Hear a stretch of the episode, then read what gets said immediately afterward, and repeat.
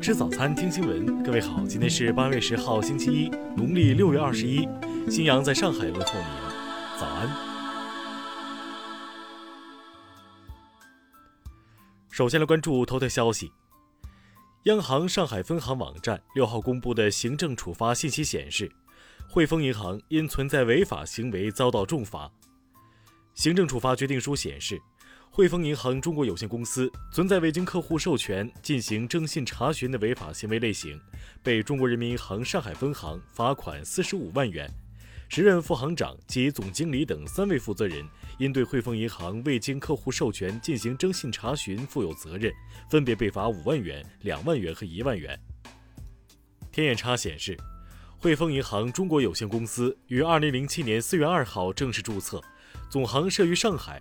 是香港上海汇丰银行有限公司全资拥有的外商独资银行，其前身是香港上海汇丰银行有限公司的原中国内地分支机构。据人民日报此前报道，公开证据表明，所谓孟晚舟案完全是美国炮制的政治案件，汇丰银行参与构陷、恶意做局、拼凑材料、捏造罪证，扮演了极不光彩的角色。听新闻早餐，知天下大事。央行行长易纲表示，总的来看，中国经济潜力大、韧性足的特点并没有改变。下半年我国经济增长将延续复苏的态势，全年有望实现正增长。截至目前，公安部昆仑2020专项行动已破获刑事案件2.4万余起，捣毁违法犯罪窝点7400余个，抓获犯罪嫌疑人4.3万余名，涉案总价值185亿元。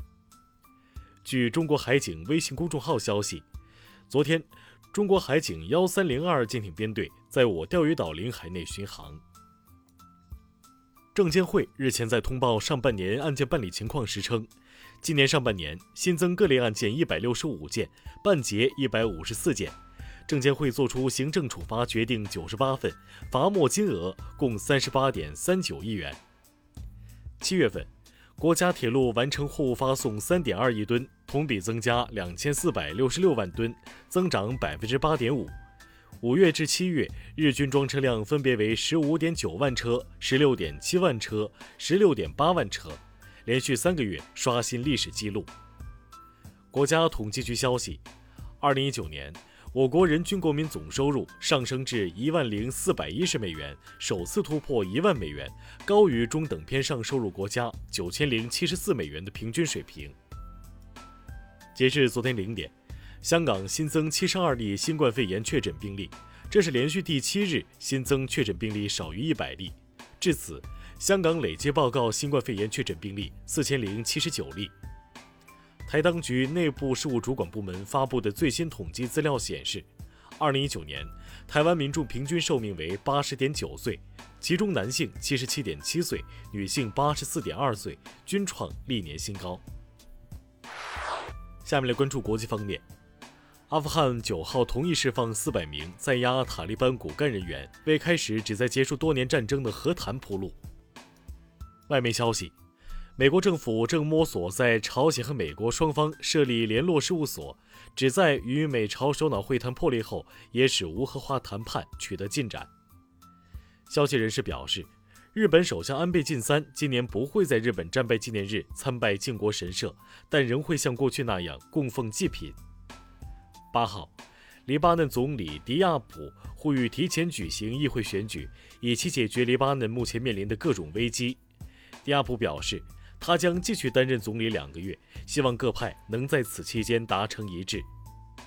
印度国防部长拉吉纳特·辛格九号宣布，国防部将在未来四年逐步对一百零一种军事产品实施进口禁运，以促进国防事业的本土化。十号八点起，法国巴黎塞纳河两岸等部分户外区域将实行口罩强制令，期限暂为一个月，违者将被罚款一百三十五欧。古巴在新冠疫情出现反弹后，于八号重新对首都哈瓦那实行严格封锁，再次下令关闭餐馆、酒吧和游泳池，暂停公共交通，禁止民众进入海滩。西班牙媒体发布的民调显示，近三分之二的西班牙人认为，上周因金融丑闻流亡的前国王胡安·卡洛斯不应出国。下面来关注社会民生。针对抚顺划归沈阳管辖的网友留言，辽宁省营商环境建设局日前回复称，已将其作为意见建议转相关负责部门。广东清远一男子骑摩托违规占用车道，起身后被阻碍的汽车驾驶员在鸣笛示意通行时，该男子还拔出长刀威胁。目前警方已传唤该名男子，相关调查工作正在进行中。山东济南一男子王某某利用网络攻击工具，致四十多家网吧网络瘫痪，频繁掉线。经询问，王某称这样做是因为好玩，看到别人断网就兴奋。目前，王某某因涉嫌破坏计算机信息系统被逮捕。四川省川北医学院一大五男生韩某利用医院实习的机会，从手术室偷取麻醉药给同为学妹的女朋友吸食，致对方吸食过量死亡。知情人士称，韩某现已被批捕。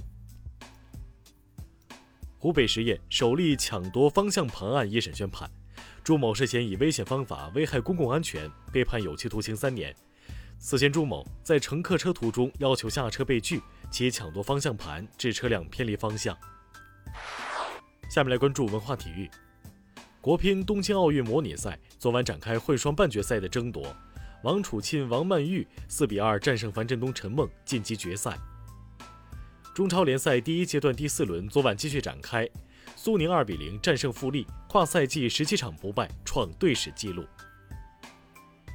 广西侗族百家宴保护条例获批，该条例提出不得强行向游客敬酒等要求，系广西第一部饮食方面非物质文化遗产保护的单行条例，将于十月一号起实施。